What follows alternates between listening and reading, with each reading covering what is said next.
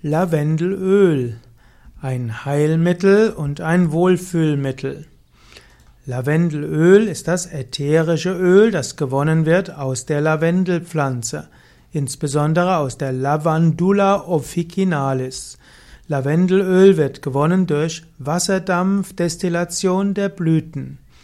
Der Duft des Lavendelöls wirkt frisch, er ist krautig, Lavendelöl hat Eigenschaften beruhigend und ausgeglichen. Lavendelöl ist erfrischend, ist aber auch insektenabweisend. Lavendelöl wird oft in Hautpflegepräparaten verwendet. Lavendelöl kann man verwenden als Badezusatz.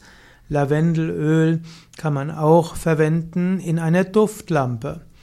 Lavendelöl hat also eine besondere Eigenschaft. Lavendelöl hat einen hohen Anteil an Linalool und wirkt deshalb antimikrobiell. In, insbesondere kann Lavendelöl verschiedene Bakterien wie Escherichia coli, Candida albicans und Staphylococcus aureus in der Fortpflanzung behindern.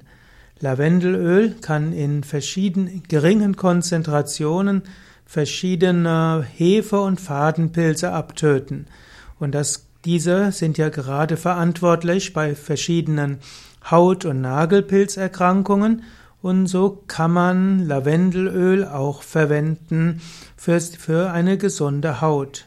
Wie wirksam Lavendelöl tatsächlich ist, ist allerdings noch nicht abschließend beurteilt.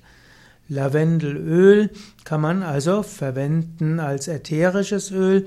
Man verwendet es typischerweise als Duftöl oder als Badezusatz. Lavendelöl kann aber auch innerlich verwendet werden und kann helfen, zum Beispiel bei Unruhezuständen wie ängstliche Verstimmung.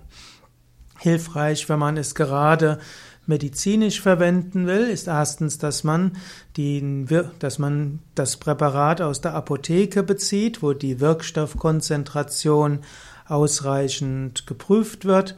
Und natürlich sollte man, wann immer man etwas medizinisch verwendet, ein, den Ratschlag von einem Arzt oder Heilpraktiker oder auch Apotheker einholen.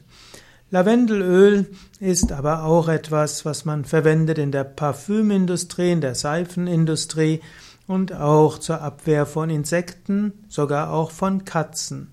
Lavendelöl ist also auch für Einreibungen möglich, in Badezusätzen oder auch innerlich verwendet. Da gibt es auch Kapseln und so weiter, wobei man als Vegetarier und Veganer darauf achten sollte, dass es dann auch vegane Kapseln sind.